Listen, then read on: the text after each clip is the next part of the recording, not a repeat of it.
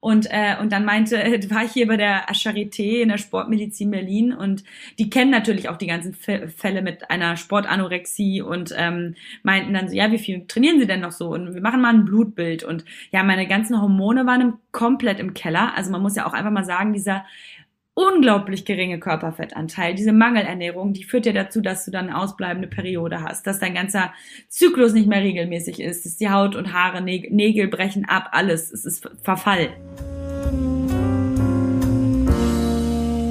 Hallo und herzlich willkommen zu einer neuen Podcast-Folge Geschichten vom Ponyhof. Meine heutige Gästin befindet sich aktuell in Berlin, dem ist hoffentlich so. Haha, hallo Maren. Hallo, schönen Gruß aus Berlin. Berlin, wie ist das Wetter bei euch?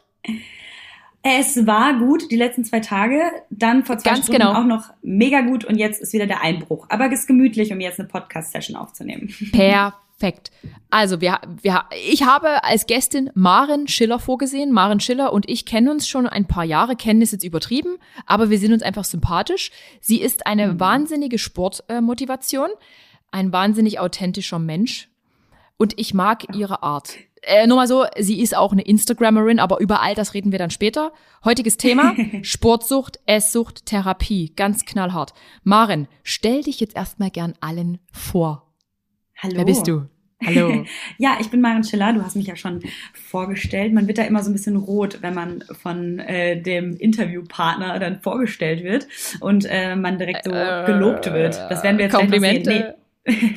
Also, ich bin 26 Jahre alt, wohne mittlerweile seit vier Jahren in Berlin und war frühere Leichtathletin. Ich habe Leichtathletik gemacht, zwölf Jahre lang, äh, 100 und 200 Meter Sprint. Und dann habe ich aufgehört und angefangen mit Instagram, weil ich das eine coole Möglichkeit fand, um ja Sportmotivation Mhm. zu finden. Da war das ja vor fünf, sechs Jahren nochmal was ganz anderes. Also das war ja noch gar nicht so ein etablierter Markt, sondern eher so eine Motivationsplattform, besonders wenn man vielleicht mal ein paar neue Übungen im Gym ausprobieren wollte. Und das fand ich dann Mhm. auch spannend und dachte mir so, hey, wieso kann ich nicht auch meinen Account so ein bisschen damit schmücken? Ich meine, ich habe auch Lauf-Expertise durch die Leichtathletikzeit Mhm. und dann habe ich das einfach so als digitales Sporttagebuch nach dem Leistungssport genutzt und fand das dann total cool, so eine Community dann irgendwann so ein bisschen zu finden, die dann äh, gesagt hat, hey, ich habe die Übung im Gym auch mal ausprobiert, weil du die mir gezeigt hast oder ich bin so und so lang gelaufen, weil äh, du das gemacht hast und das fand ich dann super spannend und habe dann angefangen, mir dann ähnlich wie du wahrscheinlich äh, Mhm. Reichweite aufzubauen und ähm, bin dem dann so verfallen, habe nebenbei noch Journalismus studiert, um eigentlich in die Sportmoderation zu gelangen. Also ich wollte einfach eigentlich immer klassisch Sportmoderatorin werden und Mhm. habe dann gedacht, ach komm, vielleicht kann man sich ja durch Instagram ein Netzwerk aufbauen. Und ja, jetzt bin ich hier ähm, nach sechs Jahren, macht das Ganze Vollzeit, ähm, macht mir immer noch eine Menge, Menge Spaß und ich durfte auch schon einige Sport-Events begleiten und moderieren, aber immer noch aktiv sein und meine Lauf-Expertise oder meinen Bock aufs Training Mhm. auf Instagram teilen. So. Kurzfassung. Boom. Ich habe sogar noch gelesen, du liebst Pizza, du bist verheiratet. Ja, und Ah dass ja, du genau, im das Berliner Altbau wohnst, das sehen alle. Oh. Ja, das war genau, nichts Böses, Also, das war einfach nur äh, Recherche. ja, ja, sehr, sehr gute Recherche. Also ich mag Pizza sehr, sehr gerne. Ich finde auch immer noch das beste Carb-Loading, wenn man irgendwie eine krasse Einheit am nächsten Tag macht. Hm? Ich bin seit äh, jetzt anderthalb Jahren äh, glücklich verheiratet und ja, Berliner Altbauwohnung, viele Pflanzen zu Hause, typischer Hipster geworden, gehe für viel Geld Kaffee trinken, reg mich darüber auf, aber mach's Geil. trotzdem. Boah, ich, ich beneide dich darum wirklich. Ich wünschte, wir hätten nur die Hälfte dieser genialen Cafés in Dresden. Ach, nur eine Handvoll wäre schon geil. Ja, aber so sparst Oh. du Geld wahrscheinlich. Das ist Äh, sehe ich spar so. ja. Ja. Du, ich, ich war am Wochenende mal einen Kaffee trinken hier außer Haus und der hat mich 3,60 Euro gekostet, aber ein kleiner. Der war wirklich so groß wie mein Zeigefinger. Mhm. Ich Ja, empfand das als Shot. teuer. Ja, es war eigentlich ein Americano und zwar ein großer Americano. Irgendwas stimmte da nicht. Irgendwas stimmt da nicht. Genau. Ansonsten, du hast auch selbst einen Podcast, richtig? Genau, richtig. Wir haben ne- ja. äh, Zwanglos Studio heißt der Podcast, der auch ein Videopodcast ist. Äh, den haben wir 2020 ins Leben gerufen, eigentlich auch mit dem Ziel, sehr viele Gäste und Gästinnen Mhm. bei uns äh, zu porträtieren, die mit uns eine coole Folge aufnehmen. Aber wir haben wirklich eine Woche vor dem ersten totalen Lockdown äh, ja. haben wir das Ganze gelauncht, weshalb uns da dann natürlich unser vom Konzept der einiges in die Quere gekommen ist. Mhm. Und deswegen ging das ein bisschen schleppend voran. Aber genau, wir haben auch zu dritten Podcast, ähm, ich und mein Mann Eugen und zusammen noch mit Max, der macht wahnsinnig tolle Sportfotos, den wir jetzt auch im beruflichen Kontext kennengelernt haben und nehmen da auch unterschiedliche Folgen zu auf. Genau. Und worüber sprecht ihr?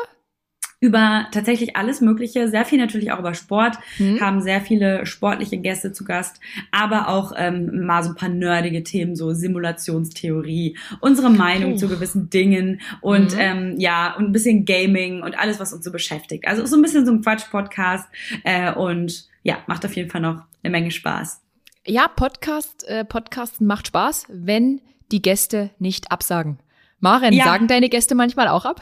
Ja, also Oder geht's wir, nur mir so? Die, wir hatten ähm, die große Herausforderung natürlich mit der Pandemie, weil alles, was wir geplant haben, da ging es dann mal wieder mit den Zahlen, dass man überhaupt was aufnehmen konnte. Und äh, dann muss es aber wieder abgesagt werden, weil Person hat Corona bekommen, Person war krank, mhm. Person hat, äh, Person wurde gerade geimpft oder äh, was auch immer. Also es ist, ähm, es war dann ein riesen Hackmack und wir sind dann natürlich dann auch noch zu viert insgesamt gewesen. Das heißt, da muss man mhm. noch mal schauen mit allen Selbstständigen, die ja theoretisch immer können, dass man einen Termin findet. Und das war auch immer oder beziehungsweise ist nach wie vor sehr schwer, da gemeinsame Termine zu finden. Wie oft bringt ihr eine Folge raus? Eigentlich einmal die Woche. Jetzt gerade haben wir eine kleine Pause, weil äh, mhm. wir selber sehr viel so zu tun haben und jetzt diese Terminfindung einfach gerade schon scheitert. Aber normalerweise war der Rhythmus immer einmal die Woche. Okay. Welche Community findest du ähm, besser, ich nicht, ob man es besser nennen kann, die deine Instagram-Community oder die Podcast-Hörer, Zuhörer, Zuhörerinnen? Ähm, die sind eigentlich, würde ich sagen, so ein bisschen deckungsgleich. Also mhm. wir haben natürlich durch Instagram kommen viele rüber, die den Podcast so gehört haben. Aber ähm, ich finde Podcast einfach ein sehr schönes Medium, weil man einfach mal so ungebremst quatschen kann und nicht immer schauen muss, was in die 15-Sekunden-Sequenz passt, ob es zu viel mhm. ist oder ich bin einfach sehr der Freund von längeren Formaten und genieße das auch mal so thematisch ein bisschen durchzuatmen, wenn man das jetzt sonst immer so sieht, dass jetzt bei TikTok und Instagram alles immer kürzer und schneller wird. Reels für vier Sekunden oder zehn oder 15. Das, das wegwerfen. Produktion ja. zum Wegwerfen. Das ist, ja. es ist irgendwie so wie ein Spiegel der Gesellschaft. Also zumindest empfinde ich das manchmal so. Man kann sich mhm. gar nicht genug Mühe geben, es wird einfach trotzdem nicht mehr gewertschätzt. Oder man ist zu streng mit sich selbst oder es ist ja doch der Algorithmus. Belastet ja, dich sowas? Genau. Also hast du das auch schon gemerkt? Weil ich weiß Absolut. ja noch, du hast ja, war da sechs Jahre zurück, dann hast du ja genauso angefangen wie ich, 2015 mit Instagram, oder? Ja. 2015. Kann das sein? Und 15, no? Um das mal kurz hier diese Connection zu schlagen. Ich war uh. damals auf einem Bikini-Wettkampf von dir mit meinem uh -huh. damaligen Freund. Wir waren voll in dieser Fitnessphase und haben da gesehen, wie du da aufgetreten bist. Und deswegen haben wir dann, hatte ich da dann die, dich eigentlich schon so verfolgt und dann war immer so Ariane, ja. die, die Fitnesspolizistin und krass ah, yeah. und, yeah. Und das fand ich natürlich dann total wahnsinnig. Deswegen, also es ist wie, sechs Jahre sind irgendwie, finde ich, klingt gar nicht so viel, aber ich ja. finde, es sind 60 Jahre gefühlt. Also was da auch in meinem Kopf passiert ist, was da ähm, jetzt auch mit Instagram passiert ist, um auf deine Frage zurückzukommen mhm. bezüglich des Algorithmus. Das ist halt, früher war das halt alles sehr, sehr frei. Man, ich habe gepostet, so wann ich möchte. Natürlich hatte man so seine festen Zeiten, weil mhm. es da auch irgendwie noch gesehen wurde zu diesen Zeiten. Jetzt kriege genau. ich Beiträge von vor drei Wochen von Leuten gefühlt angezeigt und alles hat sich geändert. Man wird selber eine Marionette oft von diesen Algorithmen, muss man ja einfach so sagen. Man äh, entscheidet manchmal gar nicht. Also ich ich erkenne das selber an mir, wenn ich zum Beispiel Bilder auswähle von einem Fotografen, da schaue ich dann nicht so, ey, welches Bild gefällt mir besonders gut, sondern mhm. welches kommt bei der Community gut an oder welches Bild performt. Und das ist natürlich Teil des Jobs und das möchte ich auch gar nicht so verwerfen. Aber so, es ist halt krass, dass man sich dem halt schon so sehr, sehr fügt und ein schlechtes Gewissen bekommt, wenn man mal vier Tage nichts hochgeladen hat mhm. und jetzt sind eher Reels das neue Ding, jetzt macht man eher weniger ähm, Fotos und ja, also ich erlebe das da, glaube ich, sehr ähnlich. Da hatten wir uns ja auch schon mal bei einem Event drüber unterhalten. Yes. Und es geht ja allen so. Also ist einfach anders geworden. Ich will, ich, ich würde gar nicht sagen besser oder schlechter, sondern einfach neuer und ich glaube, dass es sich einfach schneller verändert. Das heißt, man muss immer so ein bisschen am Zahn der Zeit sein und schauen, was man da gerade so macht. Fällt dir das leicht, äh, immer wieder am Zahn der Zeit zu sein? Oder denkst du auch manchmal, ach Leute, reicht eigentlich? Ja? Ähm, also es macht mir Spaß, einfach weil es eine Herausforderung ist. Ich habe das auch selber schon mal so ein bisschen hinterfragt. Also ich bin selbst ein Mensch, ich mag die Herausforderung, ich mag schnell Neues. Mir wird auch schnell langweilig bei mhm. gewissen Dingen und Formaten. Deswegen begrüße ich eigentlich immer auch da die Veränderung. Aber natürlich denkt man manchmal so, oh, jetzt das trendet jetzt und warum das jetzt und muss ich das jetzt auch machen und bin das noch wirklich ich? Also man mhm. hat ja da einfach wirklich jeden Tag den Spiegel von sich selbst vorgehalten, aber auch natürlich den Spiegel von äh, dem Feedback und das, was die Community sehen will. Weil vielleicht hat, hat Instagram gerade Lust auf einen neuen Trend, aber die mhm. Community nicht. Die denkt so, hey, ey, wir haben doch immer ein QA am Sonntag gemacht, warum ja. machen wir jetzt das so, ne? Das ist, ist halt was ganz anderes. Und ähm, würdest du sagen, dich belastet Instagram manchmal? Also, weil ich weiß noch ganz am Anfang, ne, wenn wir wieder von der Anfangszeit reden, da war das so easy, das hat irgendwie Spaß gemacht. Ich war noch Vollzeit-Polizistin, habe eigentlich nur so gedacht, ach cool, kann ich jetzt mal meinen super Body zeigen? Jetzt zeige ich es dir mal allen. Also ich habe das damals wirklich gemacht, ich wollte Sponsoren finden, habe mein Essen, ich habe meinen Haferbrei fotografiert und das war dann ein Posting. Haferbrei, ja. Da gab es damals noch solche Taschen, wo man sein Meal Prep, also seinen Meal Prep machen ja. konnte, so Fit, Fitback oder so. Nee, wie hießen die Fit, denn? Weiß ich nicht mehr. Irgendwie sowas hatte ich bei der Fibo auch gekauft. Und, und da hatte, hatten alle so eine Taschen mit so Tupperdosen, also waren keine Tupperdosen, waren irgendwie andere Dosen. Und das habe ich wirklich einfach so fotografiert. Dann war es mal ein Sixpack-Foto und das war so easy. Das war und ein heute, Posting, ne? Und jetzt ja. bei einem Posting bist du so, okay, ich nehme jetzt jede Kraft zusammen, mache ein Karussell, damit wir yes. auch mehrere, also ne, so, äh, ja, ja, verstehe ich total. Aber ich, ähm, also was heißt belasten? Also ich glaube, dass Instagram ist ja für uns beide jetzt ein Job, auch ein Vollzeitjob. Wir haben ja alles andere, was ja mhm. für uns beide so als Nebenprojekt war, ist jetzt ja Vollzeit. Genau. Halten ähm, wir fest, wir sind beide Vollzeit-Influencer. So. Ja, genau. Ja. Und und genau, und deswegen glaube ich, dass es total normal ist, dass einem ein Job das auch belastet, beziehungsweise gab es ja früher dann, haben wir natürlich dann vielleicht ja dieses Posting mal gemacht mit diesen Fitness-Taschen oder so, aber jetzt ist es natürlich dieser ganze Markt, größer geworden. Das heißt, die ganzen Agenturen sind professionalisiert. Yes. Ähm, es gibt Freigabeprozesse. Jede hm. Agentur, jede Firma arbeitet mit anderen Tools. Das heißt, du musst dich damit nochmal so ein bisschen auseinandersetzen. Und äh, jeder möchte auch was anderes. Und der Markt ist natürlich auch irgendwo größer. Das heißt, hey, wenn jetzt Adrienne das kann, keine Lust hat, das zu machen, dann haben wir halt ungefähr 6000 andere Fitness-Influencerinnen, die das machen können. Also das ist halt Mehr. schon mal ein anderer, ähm, andere Pace und jede Form von Stress und so, glaube ich, würde ich sagen, das ist belastet findet.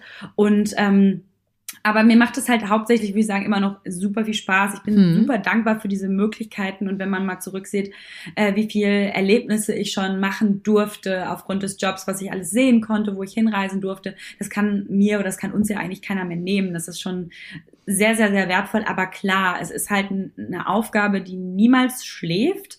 Man muss ja. es immer machen. Es ist eine ständige Erreichbarkeit. Manchmal ertappe ich mich damit, dass ich dann irgendwann sogar total stressig finde, wenn mir Freundinnen oder so auf WhatsApp schreibe, weil ich so denke, ich will gerade gar keine Nachrichten beantworten, weil ich habe ja heute schon 200 gefühlt beantwortet. Also mhm. ich habe sogar kein Mitteilungsbedürfnis mehr. Und mhm. das ist halt was, das, das ist halt einfach, ähm, wir sehen das ja aus einer anderen Perspektive als jetzt ja. Nutzer innen. So, ne, Komplett. Ne, das ist ja, das ist ja das, was viele oft verwechseln. Das ist genauso wie meine Mama, die ist zum Beispiel Lehrerin, die bekommt immer gesagt, ey, ähm, also so den Job könnte ja jeder machen. So, ne? Sechs Wochen Ferien, 13 Uhr mhm. zu Hause, so ein paar bei Leuten das Lesen beibringen, weil jeder hat schon mal so eine Schule von innen gesehen. Bei uns mhm. ist das, glaube ich, ähnlich, weil jeder ist auf Instagram, jeder nutzt die App, aber wir nutzen sie aus einem ganz anderen Blickwinkel. Das heißt, wir haben ja eine ganz andere Belastung, genauso wie so eine Lehrerin natürlich auch eine Klasse stillkriegen muss mhm. und äh, ganz anders funktionieren muss, als wenn man sich da einfach nur bequem in den Klassenraum sitzt und ein bisschen zuhört. So, ich glaube, das kann man ganz gut miteinander vergleichen.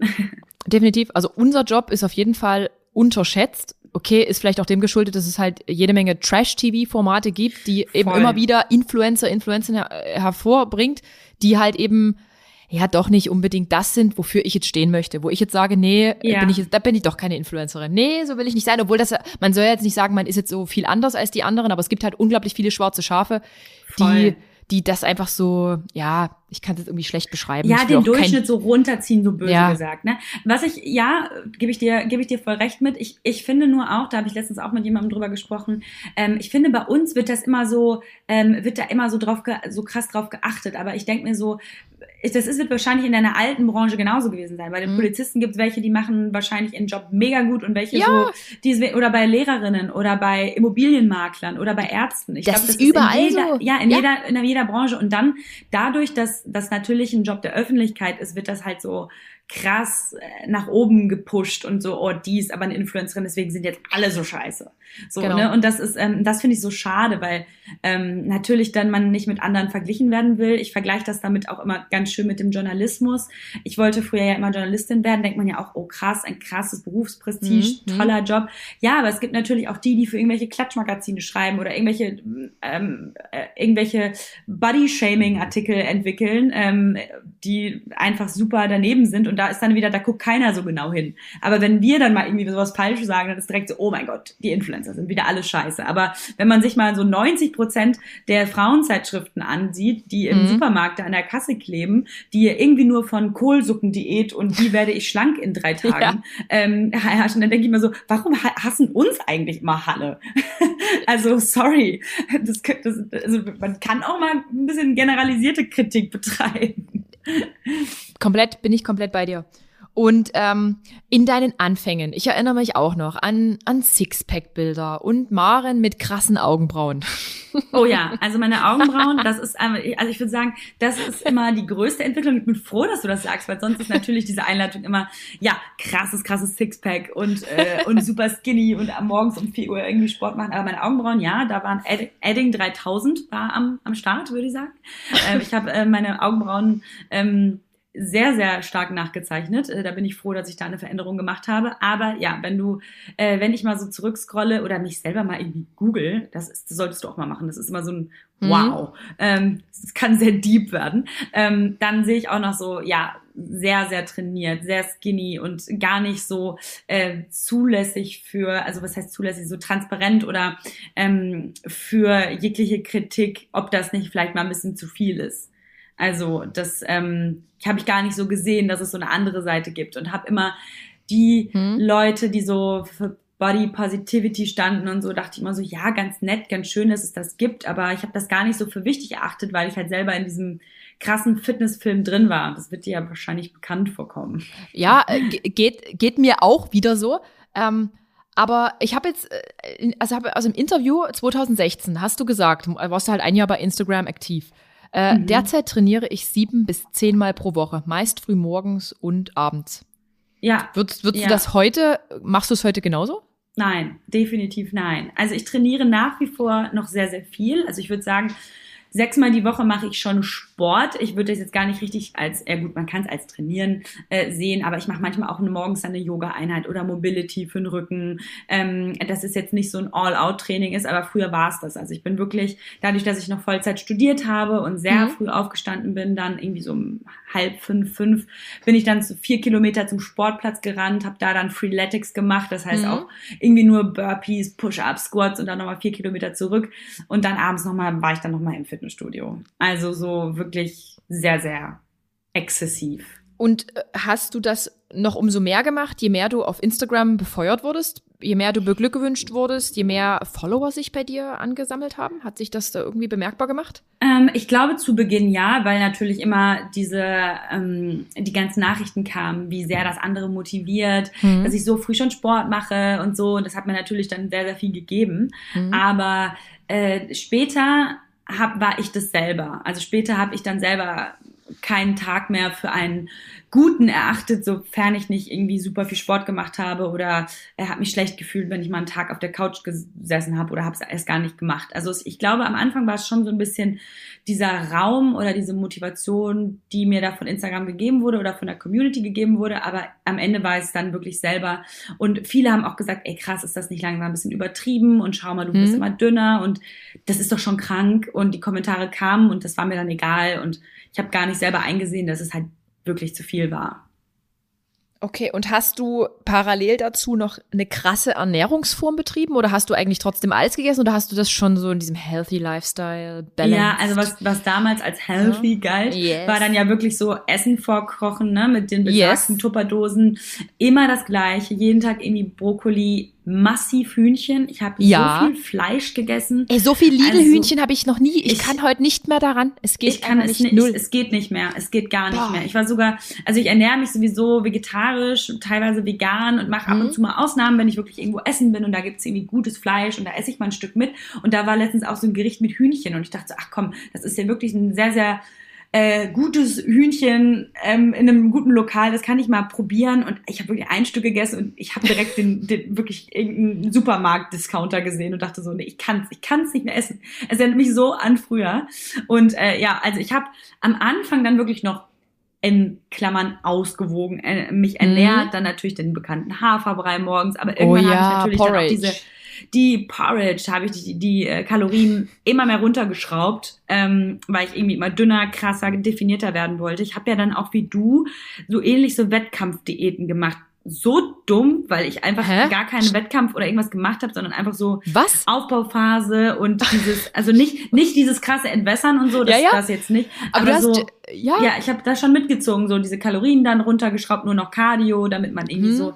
Und hm. da kam ich dann irgendwann nicht mehr raus, weil ich dann irgendwann gemerkt habe, so, ja, warum, also wenn ich jetzt so wenig Kalorien esse und jetzt die Figur, warum sollte ich sie denn wieder erhöhen? Weil ich will ja irgendwie so bleiben. Mhm. Und, ne, und ja, und so ging das Ganze dann halt dann wirklich bergab ging für dich bergab. Also dir ging es auch quasi eigentlich mental schon nicht gut, aber du hast einfach weitergemacht, weil, wie gesagt, genau. ich, fand, ich fand es damals auch geil, wie ich aussah. Ich, ich finde mich, ich finde mich halt immer noch äh, mit Muskeln und äh, mit ganz wenig Körperfett. Ich finde es immer noch ästhetisch. Andere haben ja. gesagt, hey, sieht aus wie ein Kerl. Ich finde es trotzdem immer noch ästhetisch, eine wahnsinnige Leistung. Aber ich habe damals irgendwie, ich wollte auch nicht mehr weg von der Form. Ich wollte die dauerhaft halten. Das ja, war ja, irgendwie genau. so ganz normal und man hat eigentlich gar nicht gemerkt, dass man seinen Körper dauerhaft irgendwie auf Diät gesetzt hat. Nee, man also hat ihn ja verhungern lassen.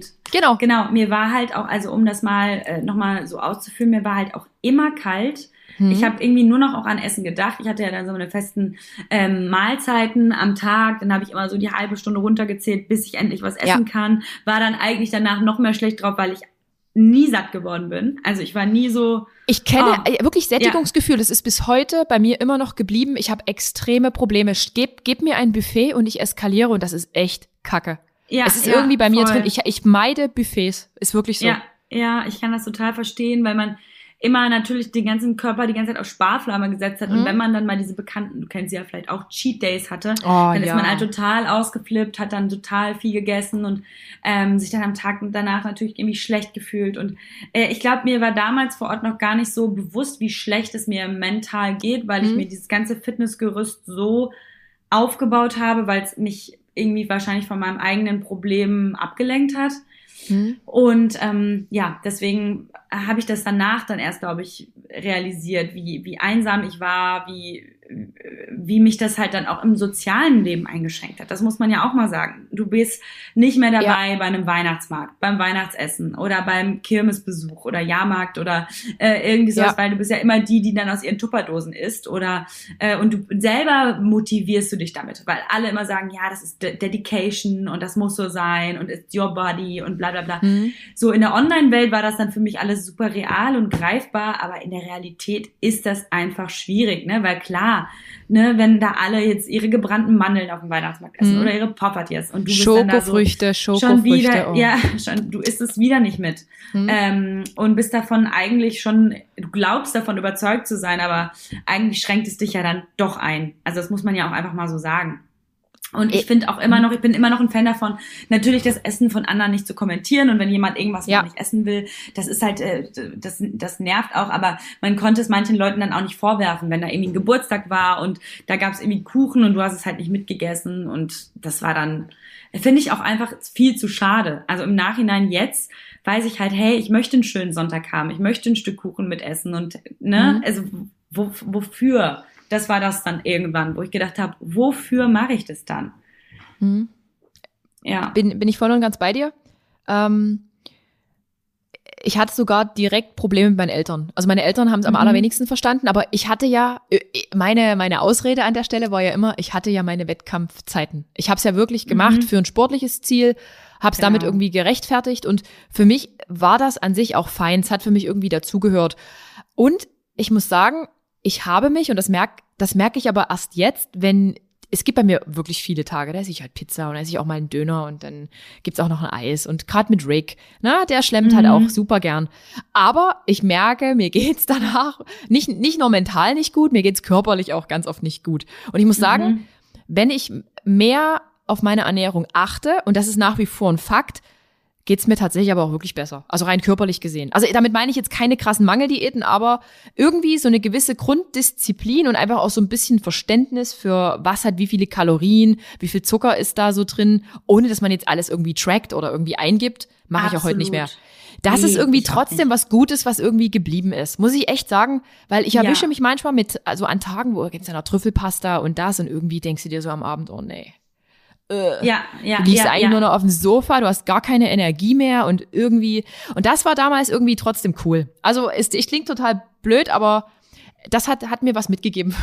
Ja, absolut. Also man merkt ja schon, ähm, dass, dass, dass du machst ja auch noch sehr, sehr viel Sport. Du bist ja, Ja. immer noch unglaublich trainiert und ich auch. Und ich, man muss Ja. immer noch dazu sagen, weil das, das bekomme ich jetzt ähm, auch noch oft so gefragt auf Instagram. Ich, ich ähm, sehe jetzt ja immer noch sehr, sehr trainiert aus. Also Du siehst jetzt- super trainiert aus. Also ich Wahnsinn. bin ja immer noch, ja, und das muss man auch wirklich sagen, das ist auch, weil ich auch auf meine Ernährung sehr achte. Also ich bin Ja. jetzt, ich möchte jetzt niemandem etwas vorgaukeln und sagen, Sehr gut. ja, nee, ich, äh, ich esse ja wirklich nur hier Pasta und Brot und ganz Mhm. viel, ähm, ganz viel Süßigkeiten. Das gönne ich mir regelmäßig.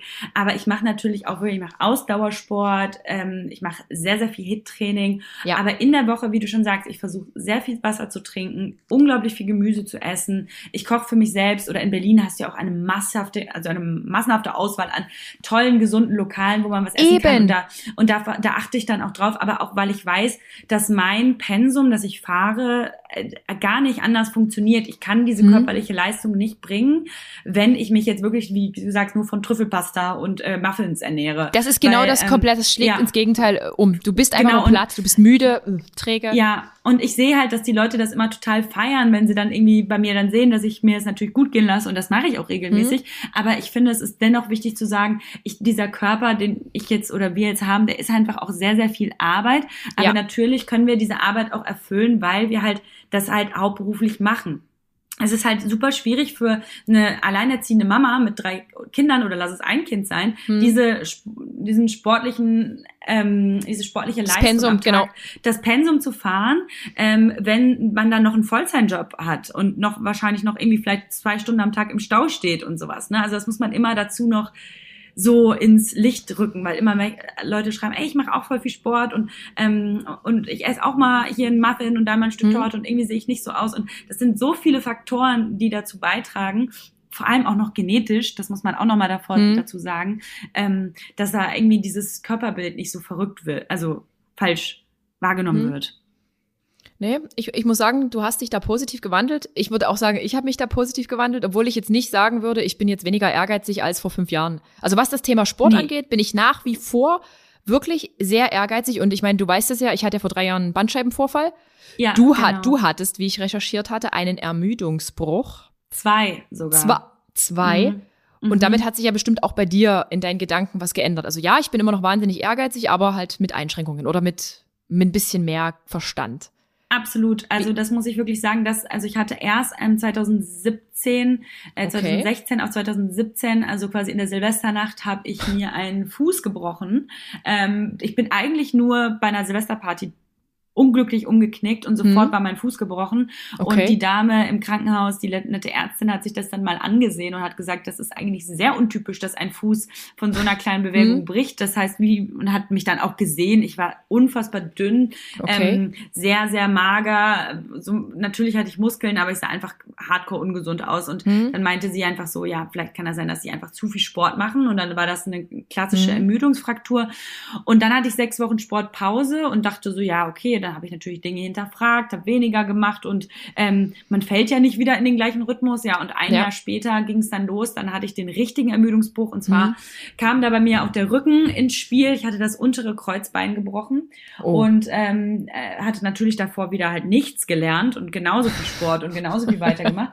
und, äh, und dann meinte, äh, war ich hier bei der Charité in der Sportmedizin Berlin und die kennen natürlich auch die ganzen Fälle mit einer Sportanorexie und ähm, meinten mhm. dann so, ja, wie viel trainieren sie denn noch so? Und wir machen mal ein Blutbild. Und ja, mhm. meine ganzen Hormone waren im, komplett im Keller. Also man muss ja mhm. auch einfach mal sagen, dieser unglaublich geringe Körperfettanteil, mhm. diese Mangelernährung, die führt ja dazu, dass du dann eine ausbleibende Periode hast, dass dein ganzer mhm. Zyklus nicht mehr regelmäßig ist, dass die Haut und Haare, Nägel brechen ab, alles. Es ist Verfall, wirklich. Und so mhm. ist auch mein Knochen zerfallen ähm, und das Krass. Kreuzbein. Und man muss, also ich kannte vorher also, das warte, Kreuzbein. Das das Kreuzband ah. ist dir einfach so gebrochen. Du bist nicht gestürzt oder so. Nee, nein. Was? Es ist mir, ich habe ein Training gemacht und dann habe ich gemerkt, dass es am, also es hm? war wahrscheinlich ausgelöst vom CrossFit, aber bis so ein, Kreu bis so ein, äh, bis so ein, ja, aber bis so ein Kreuzbein durch ist, da braucht es einiges und die können, hm. äh, die, die haben das MRT angesehen, die meinten, das ist halt kein Sturz oder irgendwas hm. gewesen, sondern das hat sich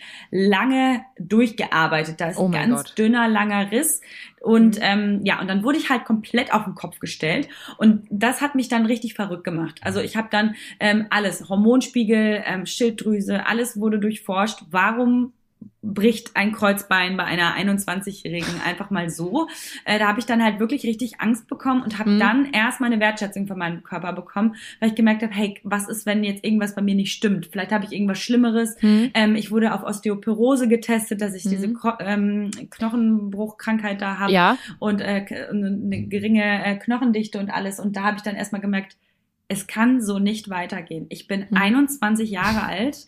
Äh, ich habe, äh, ich möchte mein Leben lang Sport machen. Ich bin wie du unglaublich ehrgeizig mhm. und ich möchte das weitermachen und das geht nicht, wenn ich meinem Körper wirklich so ähm, mit ihm so, so zugehe. Und dann hatte ich wirklich vier Monate Sportverbot, aber wirklich. Mhm. Weil sie meinten, wenn das Kreuzbein weiter reißt, müssen sie operiert werden und dann liegen sie erstmal sechs Wochen auf dem Bauch. Boah. Und dann habe ich gesagt, okay, ich durfte maximal gehen, mhm. ähm, aber sehr, sehr langsam. Und da habe ich dann wirklich gemerkt, okay, du hast auch noch ein anderes Leben. Äh, mhm. Ich war super viel aus, habe Klavier gespielt, neue Hobbys für mich entdeckt und da erstmal wirklich realisiert, ähm, dass äh, ja, dass ich, dass ich auch ein anderer Mensch bin, ohne diesen, dieses krasse Leistungspensum. Und das war für mich so ein Denkzettel. Also man hätte es nicht so weit mhm. kommen lassen müssen, aber ich glaube, dass es manchmal so weit kommen leider muss, bis ich sonst anders hätte ich es wahrscheinlich nicht verstanden, weil alle in meinem Umfeld haben gesagt, Maren, es ist zu viel. Hey, wir machen uns Sorgen. Jeder hat es gesagt, ich habe es nicht gesehen und deswegen bringt das muss man das leider selber verstehen. Es ist wirklich manchmal so, dass man jede oder so eine schlimme Erfahrung selber erstmal durchleben muss. Man hört Leider. nicht auf andere, man hört auf niemanden, man denkt halt, es ist ja trotzdem richtig, ja. Und, und dann denkt man auch, naja, du machst halt gar keinen Sport, du brauchst mir gar nichts sagen. Und ach, deine Ernährung ist eh mies. Ja, Erzähl genau. mir nichts von Ernährung. Und dann ist man ja, ja eh schon so mh, mm, Total. voreingestellt. So, so, so genau. ist es halt menschlich. Krass, ey. Und wie ging es dann aber wieder weiter für dich? Also wie, wie, wie, wie, wie kommt man dann aus so einer Unsicherheit wieder zu so einer selbstbewussten, starken Frau, die jetzt wieder so eine krasse Leistungsmaschine also, ist in meinen Augen? Ich habe wirklich langsam dann erst angefangen mit dem Laufen. Also die haben mir auch sehr viel zu Recht Angst gemacht, hatten mhm. sie wahrscheinlich auch selber. Sie meinten, wenn, wenn sie jetzt so schnell wieder anfangen, dann bricht es halt wieder. Dann haben sie wieder die vier Monate. Und dann habe ich auch, ich meine, meine Kondition und alles war dann auch wirklich nahezu weg. Also ich habe dann ja. echt gemerkt, okay, ich muss jetzt bei Null anfangen. Und ich muss wirklich sagen, dass mehrere Faktoren dazu beigetragen haben, dass ich, äh, dass ich da anders geworden bin. Zumal habe ich in diesen vier Monaten ein anderes Leben kennengelernt. Ich habe gesagt, okay, jetzt kann ich auch mal trinken, jetzt kann ich mal ausgehen, jetzt kann ich mal feiern gehen in Berlin. Mhm. Äh, ich habe einen ganz anderen Lebensstil hier bekommen. Ich bin viel lockerer an Dinge rangegangen. Ich habe viel mehr Freunde kennengelernt, soziale Kontakte gepflegt mhm. und gesehen, dass ich halt nicht nur die bin oder mich aus meinem Körper oder aus meiner Leistung definiere, mhm. sondern dass ich anders bin. Und ähm, dann habe ich dazu noch eine Therapie angefangen äh, die sich auch ein bisschen mit äh, Sportsucht und äh, einfach mit sehr vielem, ja, mit Panikattacken, mit unterschiedlichen Ängsten befasst hat. Und da habe ich dann auch wirklich den Spiegel vorgehalten bekommen und gemerkt, okay, ich muss jetzt hier was anders machen. Und durch diese Erkrankung oder beziehungsweise durch diese Verletzung bin ich da schon sehr an mir selber gereift und gewachsen. Und jetzt kann ich, hm. merke ich auch, wenn ich gestern zum Beispiel war so ein Tag, merke ich so, okay, ich kann heute keinen Sport machen. Ich habe einfach keinen Bock und dann lasse ich es zu und bin auf der Couch und kann äh, einen fetten Kuchen essen und es ist mir wirklich egal. Also natürlich, ich fühle mich dann ich kann nie frei sagen, es ist, ist mir, es ist mir komplett egal, aber mhm. ich kann es genießen. Ja. Sagen wir so, ich kann es genießen. Genau. So, und, ähm, und das tut mir dann einfach wirklich gut. Und hast du damals aber dann ähm, nach diesem Kreuzbandbruch zugenommen und war das eine Angst von dir? Weil ich erinnere mich noch an meinen Bandscheibenvorfall. Mein Problem war einfach nur, ich kann jetzt keinen Sport mehr machen. Ich werde jetzt zunehmen. Du hast so hart daran ja. gearbeitet. Deine Muskeln werden alle verschwinden. Oh Gott, ja, das waren ja. wirklich meine Gedanken. Und dann habe ich es ja immer trotzdem noch weiter probiert, mich immer zu bewegen. Und dann war ich noch wandern und hatte übelste Nervenschmerzen. Und ich habe gedacht, nee, ich ziehe das jetzt durch und ich will jetzt hier allen alles beweisen. Ach Gott, das war eine Tragödie, war das damals.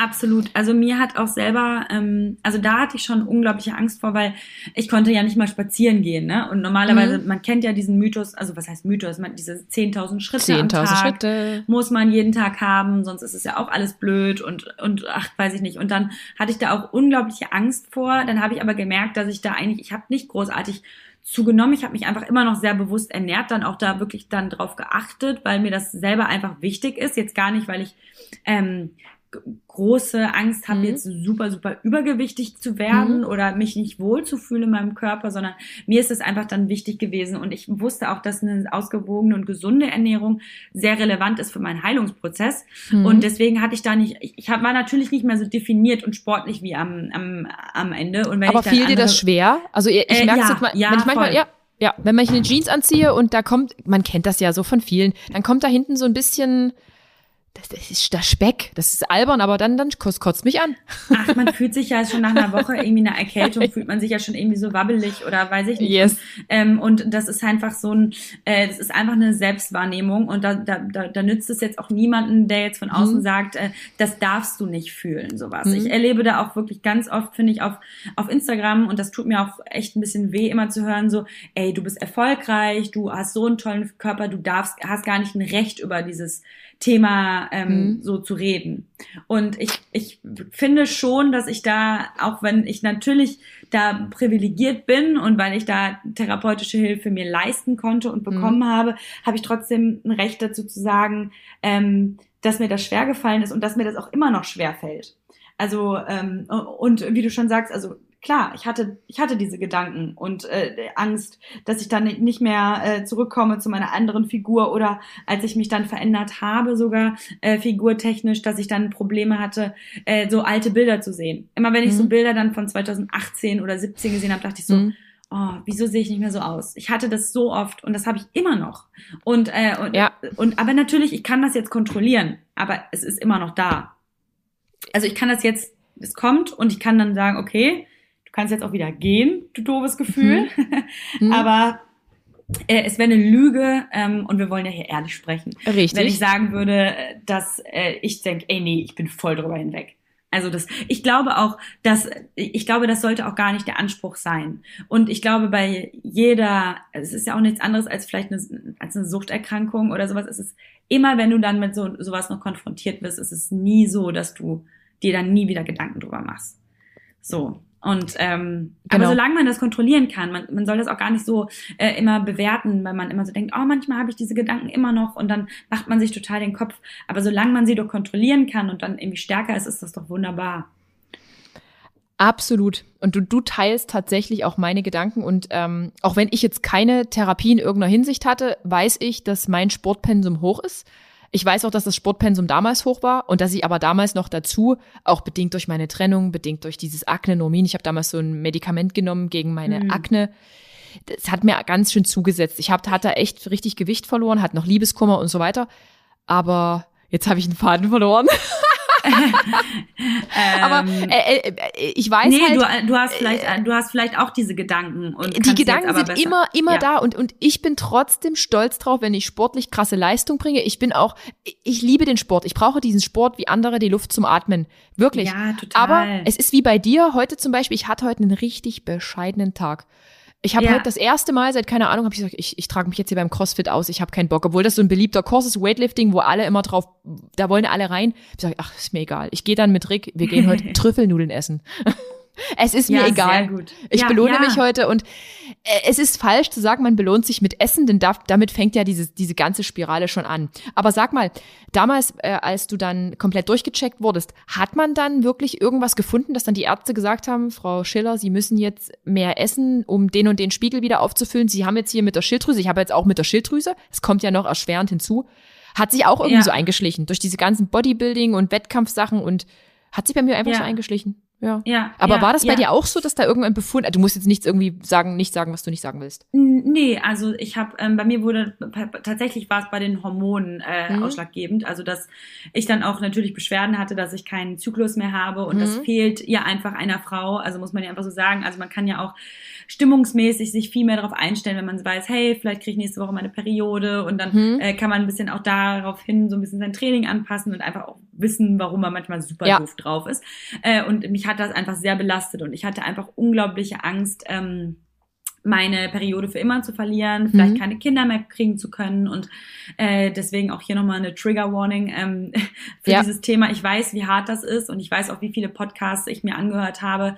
Mhm. Äh, und ähm, aber ich kann sagen, wenn man sich damit befasst, wenn man äh, dann auf seinen Körper hört und auch einfach mehr Ruhe zulässt und einfach schaut, was einem auch fehlt. Es muss ja gar nicht sein, dass man sein, sein Sportpensum auf null runterbügelt. Also ich hatte auch mit ähm, vielen HeilpraktikerInnen gesprochen, die immer meinten, Mhm. ey, nee, auf jeden Fall nur noch Yoga, äh, nur Mhm. noch äh, viel Nüsse essen, Avocado und das Hormonpräparat, also so natürliches, Mhm. dann wird es ihnen gut gehen und kein Kaffee mehr, kein Alkohol mehr, Mhm. kein Feiern mehr.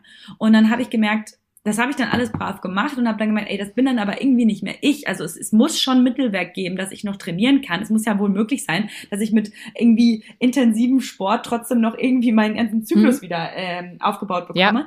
Und das habe ich dann auch zusammen mit den ganzen Blutergebnissen dann hinbekommen. Ich habe genau geguckt, was mir irgendwie fehlt.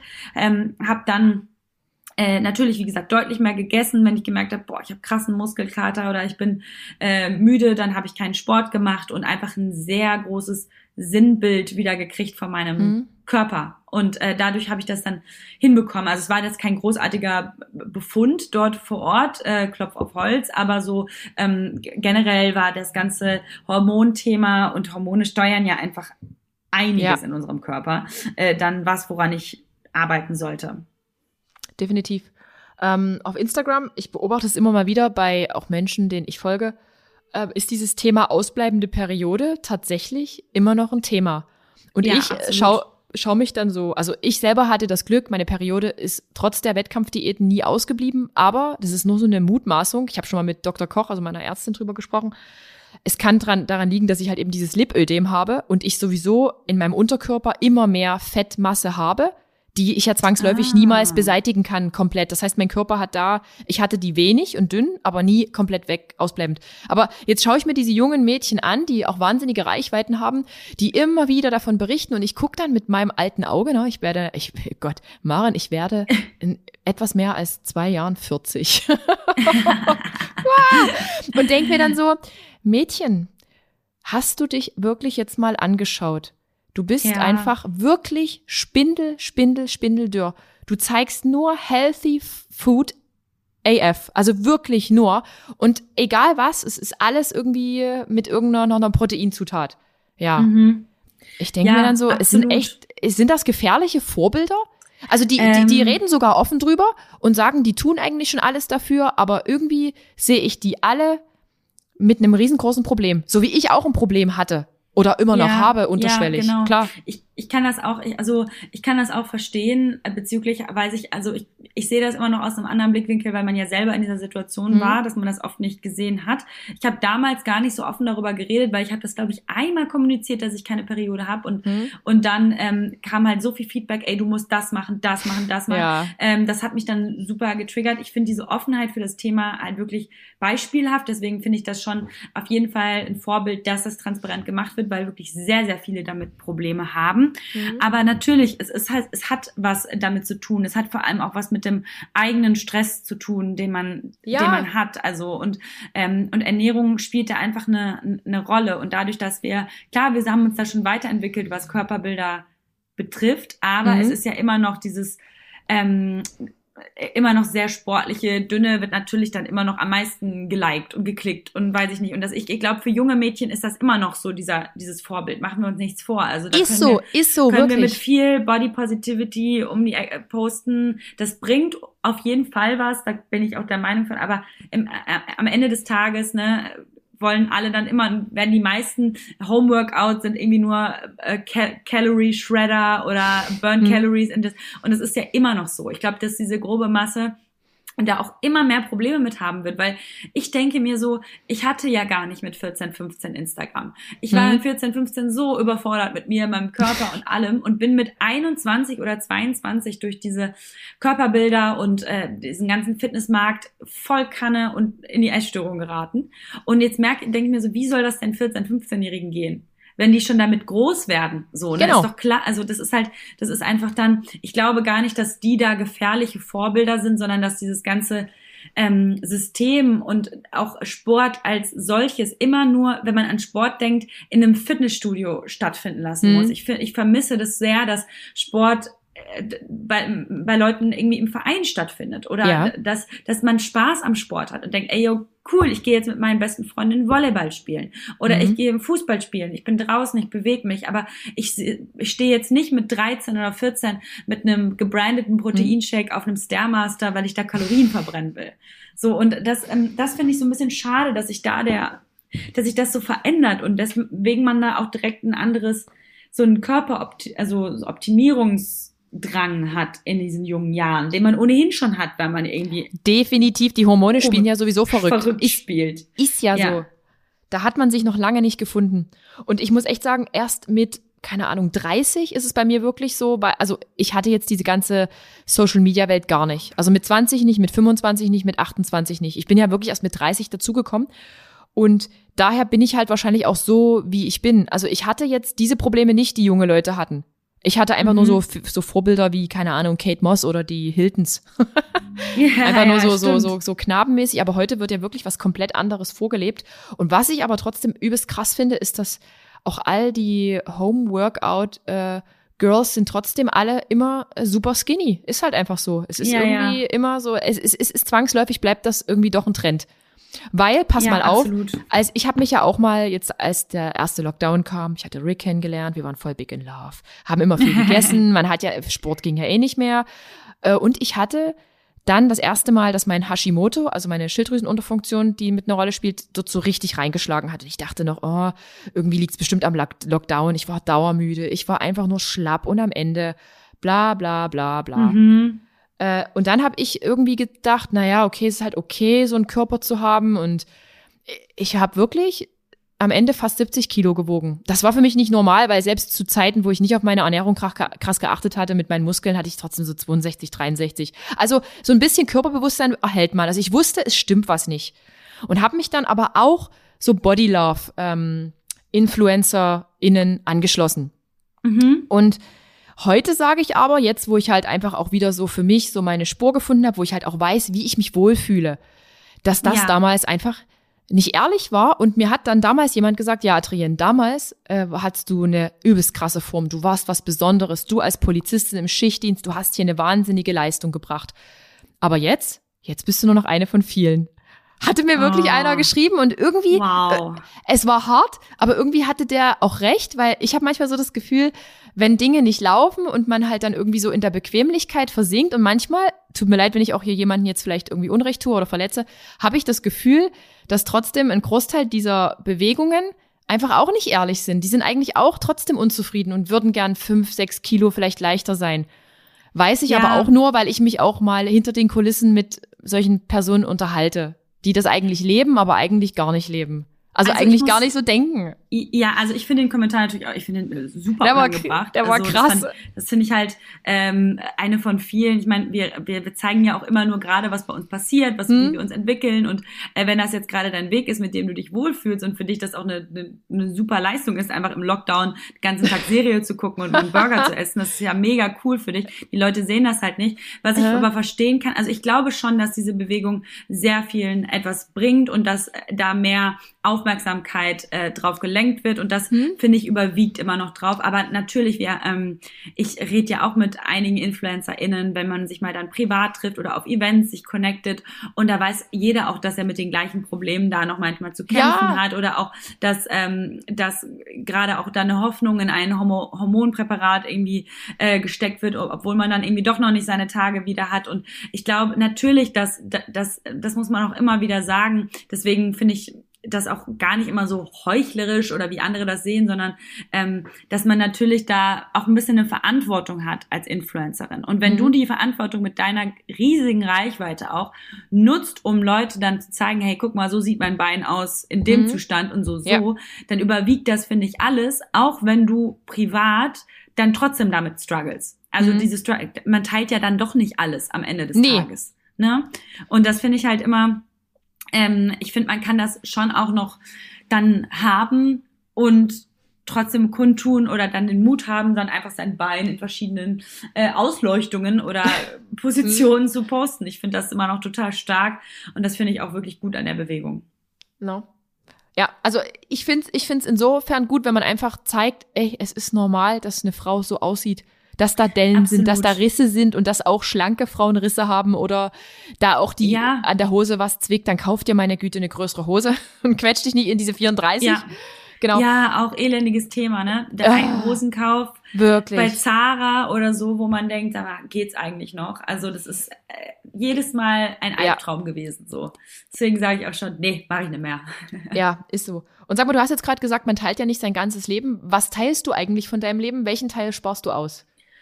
Also natürlich, du postest ja auch relativ viel so mit deinem Partner und so. Yes. Und ähm, das, das, das mache ich auch. Also mit Eugen, Eugen sieht man ja auch relativ viel bei mir und äh, wir machen auch einiges äh, da gerne zusammen vor der Kamera, aber mir ist jetzt auch diese private Zeit wertvoller geworden. Also alles so ja. zum Thema Beziehung, Beziehungstipps, offene Beziehung, was haben wir, wie, wie gehen wir mit Eifersucht um, wie ist das, das ist mir alles zu privat, weil mir das immer noch sehr viel äh, zu bewertet wird. Wenn ich jetzt sage zum Beispiel, ey, ich mag zum Beispiel lieber Reis als Nudeln, dann ist das für alle okay. Wenn ich jetzt sage, hey, ich lebe meine Beziehung lieber so als so, mhm. dann bewerten das immer direkt alle. Ja. Und das finde ich halt, finde ich schwer und das, das macht mich dann eher so wütend. Bei allem anderen, da kann ich immer drüber lachen, wenn Leute komische Kommentare schreiben.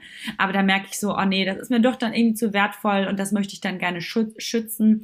Und ja, also Therapie äh, teile ich auch, dass ich zur Therapie gehe, aber auch da ähm, ist das Thema, dass ich da nicht den genauen Grund oder die Therapieform oder meinen Therapeuten oder mhm. die Häufigkeit oder ähm, meine Diagnose oder was auch immer poste, weil mir das einfach auch zu privat ist. Also da ziehe ich einfach eine Grenze ja. und das Problem ist, dass selbst wenn man diese Grenze zieht und es teilt, dass die Leute die Grenze immer überschreiten und dann wird immer gesagt, ja, warum äh, gehst du denn zu, einer Therape äh, zu einem Therapeuten und zu keiner Therapeutin, weil du möchtest doch Frauen unterstützen und äh, mhm. warum nimmst du denn das und würde dir nicht das helfen und wird und das ist dann, ich kann damit nicht so gut umgehen und deswegen habe ich dann mich dazu entschlossen, das dann einfach nicht zu teilen.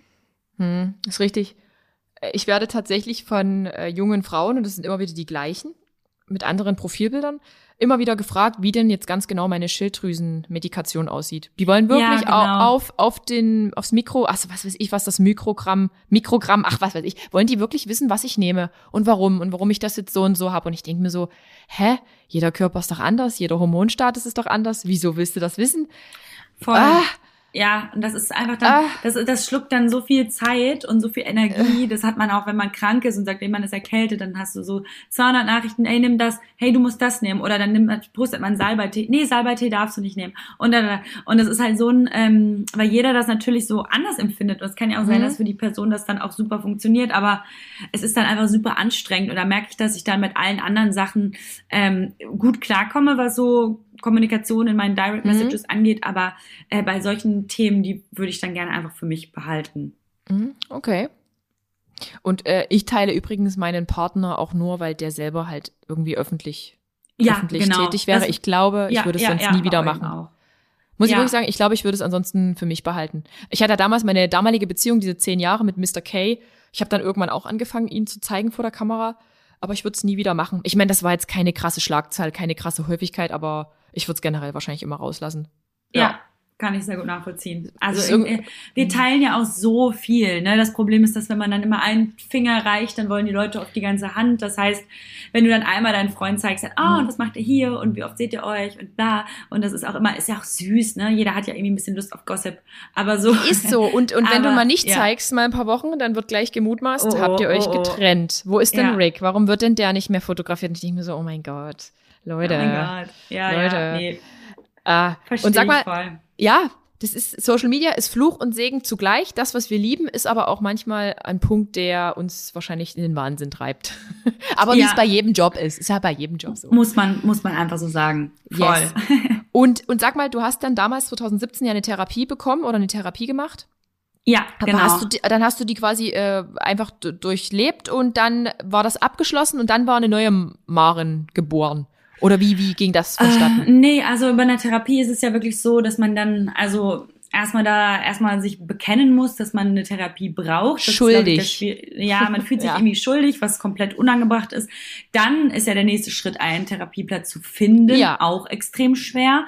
Und dann äh, muss man ja diesen Anruf dann erstmal tätigen oder ne, dieses, was sagt man jetzt am Telefon? Was, also, mhm. also ich brauche einen Termin, aber weshalb? Oder soll ich schon, also ist ja auch alles super schwierig, weil das ja, ja. immer noch mit so einer Scham behaftet ist. Deswegen bin ich da auch sehr transparent und sage, ey, das ist für alle irgendwie unangenehm, aber äh, das ist nichts, wofür man sich schämen sollte. Wenn man jetzt Schmerzen hat in seinem großen Zeh, da geht man auch zum Arzt und ähm, lässt das mal durchchecken. Deswegen bei der Therapie ist das genau das Gleiche. Und es ist so herrlich, wenn man eine professionelle Person hat, die dafür ausgebildet ist, dafür bezahlt wird, mhm. dir zu helfen und die vor allem nicht emotional mit dir verbunden ist. Weil mhm. es gibt einen gewissen Punkt, den kann ein Partner, die Eltern oder nahestehende mhm. Person, die können das nicht, weil die emotional damit drin stecken. Und wenn du dir dann sagst, ey, mir geht super schlecht und da vielleicht auch noch tiefer gehst, wie schlecht es dir geht, dann machen sich die Personen natürlich unfassbare Sorgen und können mhm. dir da gar nicht dieses Feedback geben.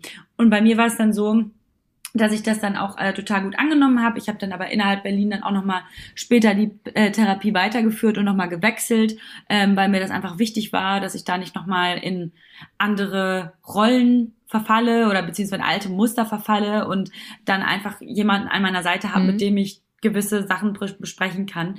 Und äh, ich würde sagen, nicht eine neue Maren geboren, aber es, es hat mich einfach sehr äh, zum Nachdenken angeregt und äh, ja, mich einfach weitergebracht. Und bist du in Therapie gegangen? Äh, Thema Sportsucht, Thema ähm, Essstörung, war das jetzt schon gezielt darauf bezogen?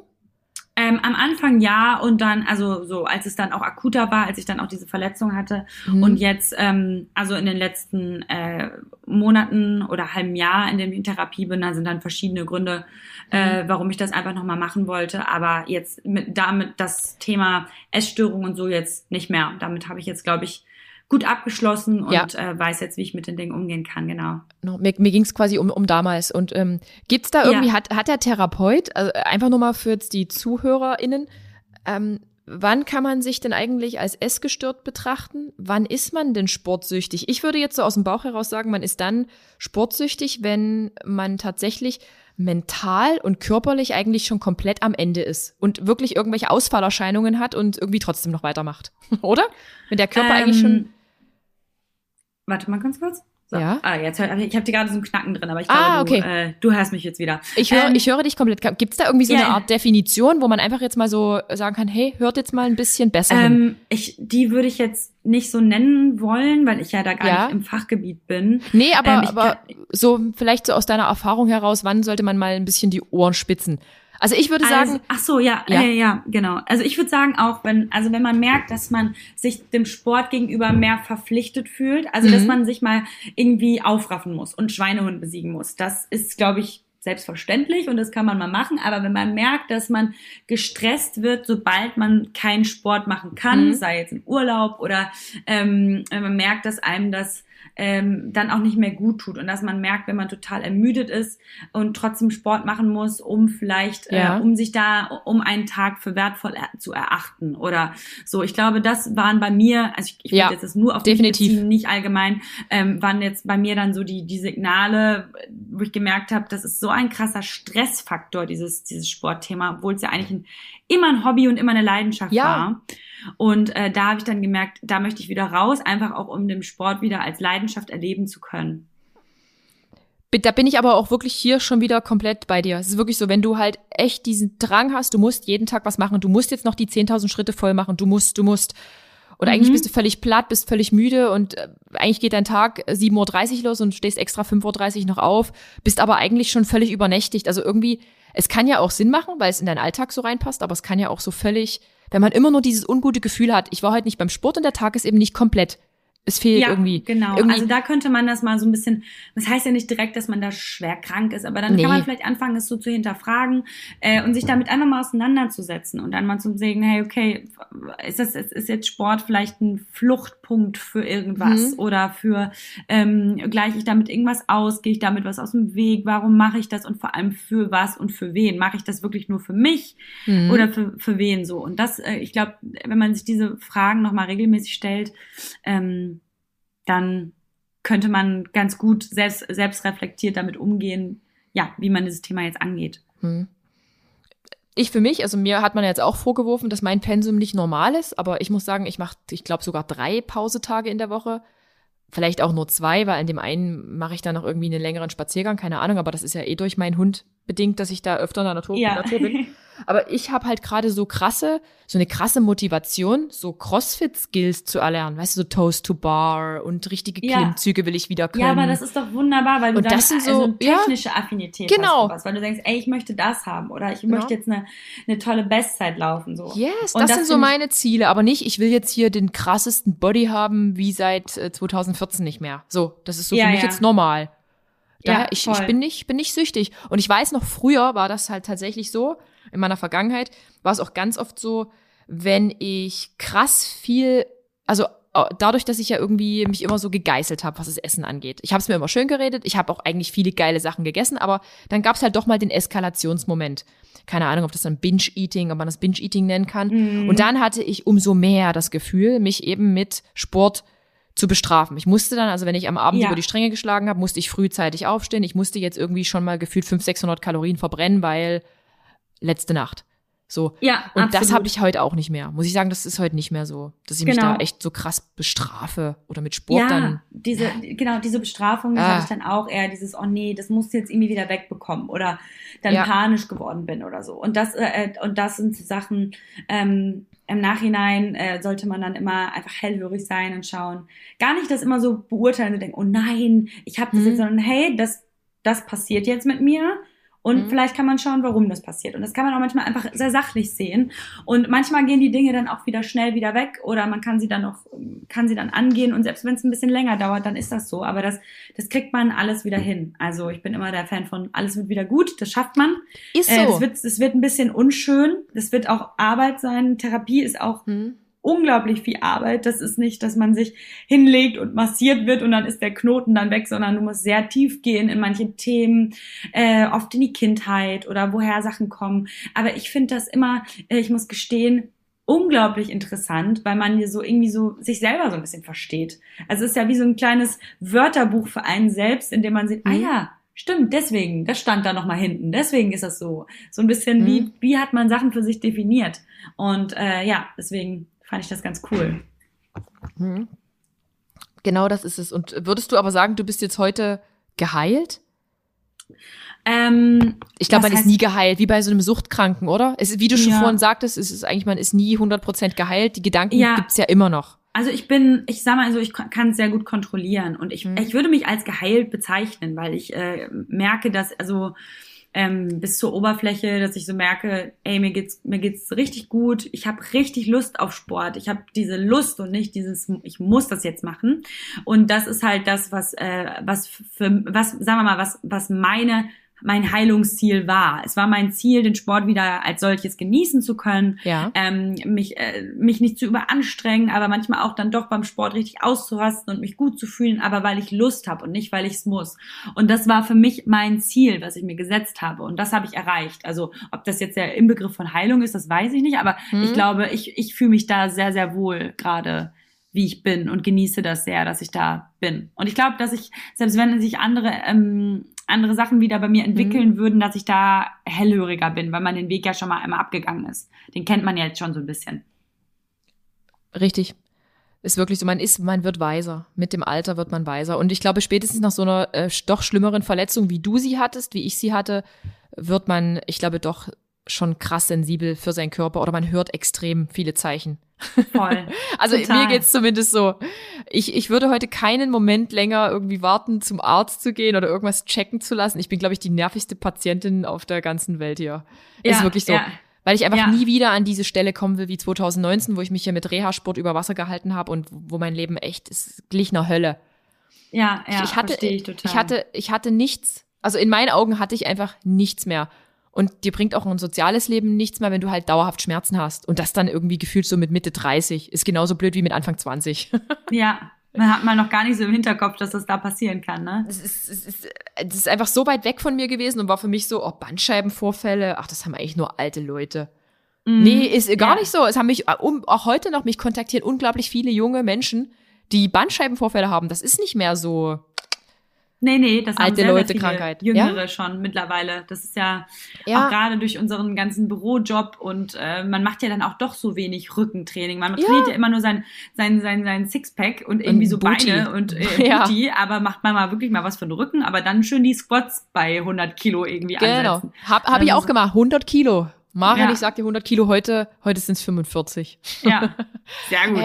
Aber äh, ich bin wirklich fein damit und ich finde es immer so beachtlich, auch beim CrossFit, da ist ja immer auch Leistung gefragt und irgendwie will man sich ja doch in diesen Workouts dann gefühlt betteln und irgendwie noch eine Runde mehr und am liebsten immer R äh, RX, also immer mit vollem Gewicht. Für mich ist das heute überhaupt, spielt keine Rolle mehr. Ich bin da völlig gelassen. Ja, Ich ja, sag, das ich will ist meine Technik. Ja, und wenn ich ein Workout mache, dann mache ich das in meinem Tempo und ich muss da auch nicht überpacen.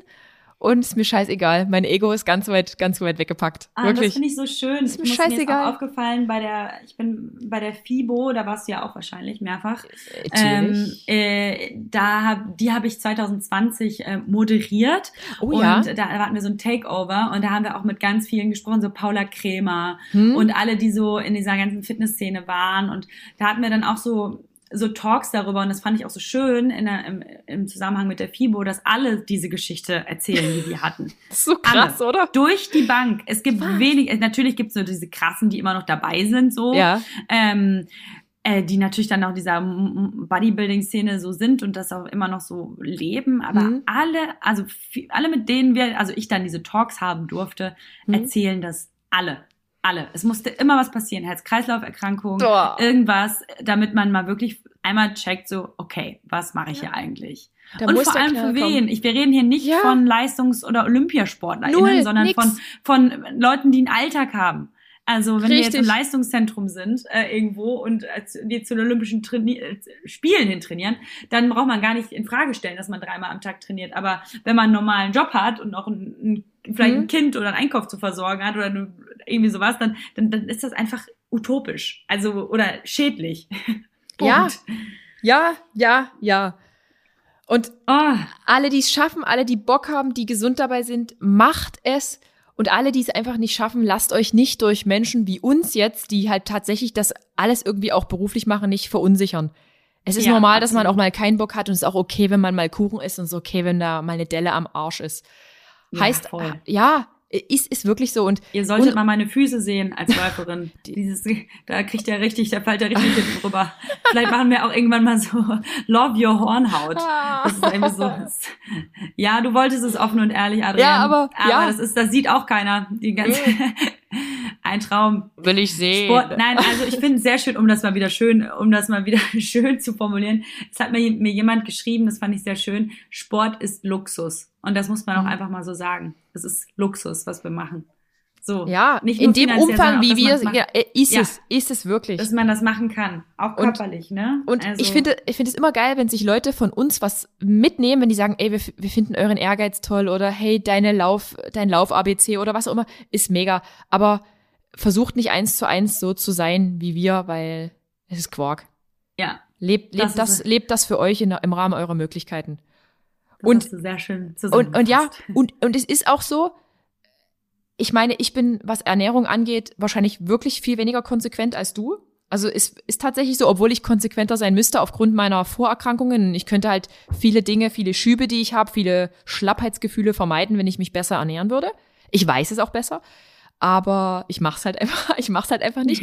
aber wenn jetzt Leute wirklich sagen, ich bin total unzufrieden und äh, äh, äh, äh dann könnte halt eben nicht drei Stück Kuchen am Tag essen und abends noch eine ja. Flasche Wein. Das ist ja. halt auch kein Geheimnis. Ja, ja, so. das stimmt, das stimmt. Man, da dann, dann, und es gibt so viele geile, gesunde Gerichte. Ist halt wirklich so. Wenn man mal ehrlich ist, es gibt so viel geiles, fancy Food. Hier in Dresden ja, nicht, voll. in Berlin schon. Oh, ihr habt Stadtsalat. Ich finde Stadtsalat so geil. Bin ich da, bin ich da ja, im Trend?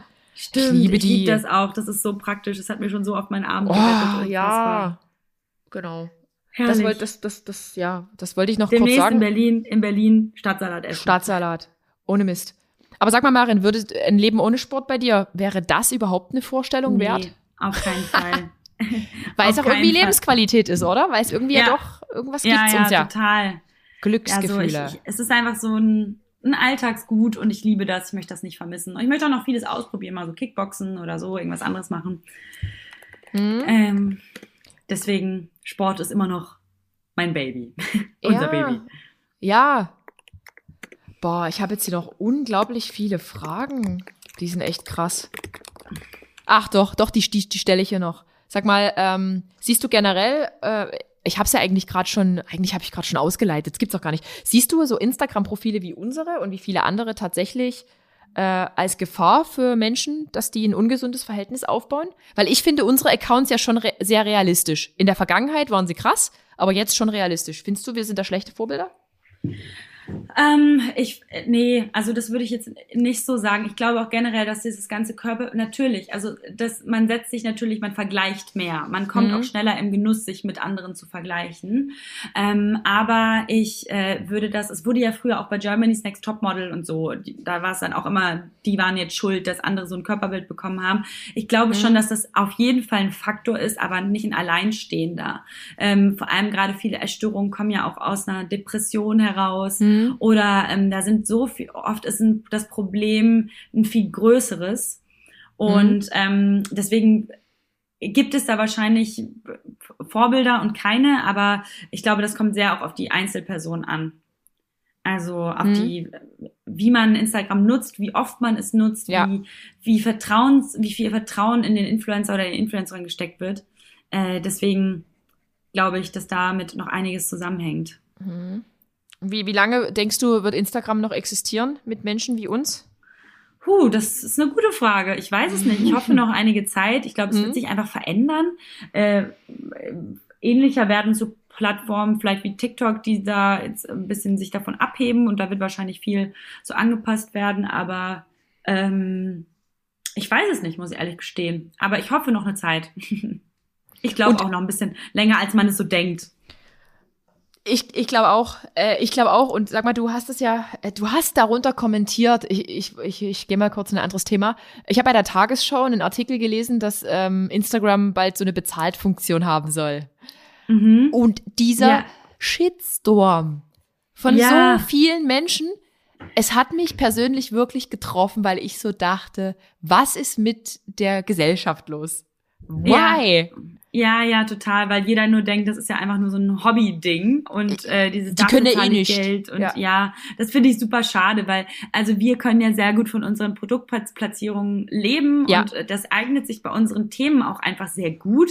Äh, Sport kann man einfach viel platzieren, da werden viele Produkte einfach hm. entwickelt und nachgefragt, aber bei vielen Leuten, die sehr politischen Content machen oder inner, also so ähm, sehr krassen Informationscontent. Die haben wahrscheinlich nicht so diese ähm, äh, diese Plattform, um da jetzt tausende Produkte unterzubringen. Das heißt, mhm. sie können sich auch nicht so gut finanzieren, weshalb solche Abo-Modelle da einfach toll wären. Ähm, dass sie da einfach davon leben können und ähm, mhm. nicht dann mit ganz vielen Rabattcodes irgendwie um sich werfen. Und deswegen fand ich das eine ganz coole Möglichkeit und da hat man dann wieder gesehen, okay, niemand nimmt das so wirklich wahr. nee, nee, absolut gar nicht. Und irgendwie, es, es bleibt immer dieser fade Beigeschmack hier irgendwie in Deutschland. Dass irgendwie dieses Nicht-Gönnen, die Tagesschau ist nicht ein Spiegel der gesamten Gesellschaft, ist, keine Ahnung, aber mich hat's echt irgendwie entsetzt. Die Art und Weise, wie einfach da vom Leder gezogen wurde. Ich ja. fand's echt, ich fand's echt uncool und ich finde auch viel Content, den du bringst. Es sind so viele Tipps und Ratschläge und Hinweise und so ja, Techniksachen toll. ist, Das, muss man ja äh, auch oft mal so sagen. Ja. Man, man ist ja dann auch eine, man, man beantwortet so viel Fragen und Ja. macht so viel Videos und ähm, ne und wenn man dann dadurch dann einen coolen Partner gewinnt, dann ist das halt cool. Das wird sich dann einfach nicht so wirklich gegönnt, Genau. muss man leider so sagen. Ab, absolut schade. Maren, es war ein mega spannender Podcast, auch wenn wir beide jetzt heute nicht so viel Zeit hatten, denn ich habe eigentlich noch gefühlt äh, 40 Fragen hier an dich. Ähm, ich danke dir wirklich für deine Zeit. Schlussfrage, welche drei Ratschläge gibst du unseren HörerInnen mit auf ihrem Weg? Was hast du gelernt? Also, ich würde so sagen, alles wird gut. Das ist immer mein, mein, mein, mein Ratschlag, wenn man so eine Panik entwickelt, dass gerade irgendwas mit einem nicht stimmt, wenn das, wenn man es jetzt aufs Mentale bezieht. Also Mhm. wenn ich hatte dann immer eine unglaubliche Angst, dass ich gedacht habe, okay, irgendwas stimmt gerade nicht mit mir. Ich habe irgendwie Panikattacken, ich habe ähm, ich habe Probleme mit mir und und habe dann immer so gedacht, okay, das das das das war's jetzt so. Das wird nicht mehr besser, aber es wird alles besser. Die Dinge brauchen Zeit. Ähm, Das wäre dann direkt, glaube ich, mein zweiter Tipp, weil genau wie bei einem Prozess von einem körperlichen Sixpack oder einer krassen Ausdauer, Prozesse brauchen Zeit und dazu gehören immer Rückschritte, dazu werden, werden immer Momente passieren müssen, dass man denkt, hey, man kann nicht mehr und ähm, aber es wird alles besser. Und Mhm. zuletzt äh, macht was, worauf ihr Bock habt, gerade im sportlichen Hinblick, weil wir da sehr viele drüber, drüber geredet haben. Macht einen Sport, der euch glücklich macht. Das Mhm. muss nicht das Laufen sein, das muss nicht das CrossFit sein, das kann auch was ganz, ganz anderes sein. Und wenn es kein Sport ist, dann ist es einfach kein Sport. Dann bewegt man sich einfach, um fit und vital zu bleiben, aber malt dann lieber Bilder oder spielt Klavier. Das Leben ist dafür wirklich zu kurz und ich habe gemerkt in der Zeit, in der ich verletzt bin, dass ich nicht auf irgendwie abgesagte Verabredungen äh, zurückblicken möchte, weil ich irgendwie meine 300 Kalorien auf dem Stairmaster verbrennen musste, sondern weil ich äh, dann Lust habe auf einen schönen Abend mit einer Freundin. Maren, vielen, vielen Dank. Es war mir eine Ehre. Ganz viel Spaß heute noch und bis ganz bald. Tschüss.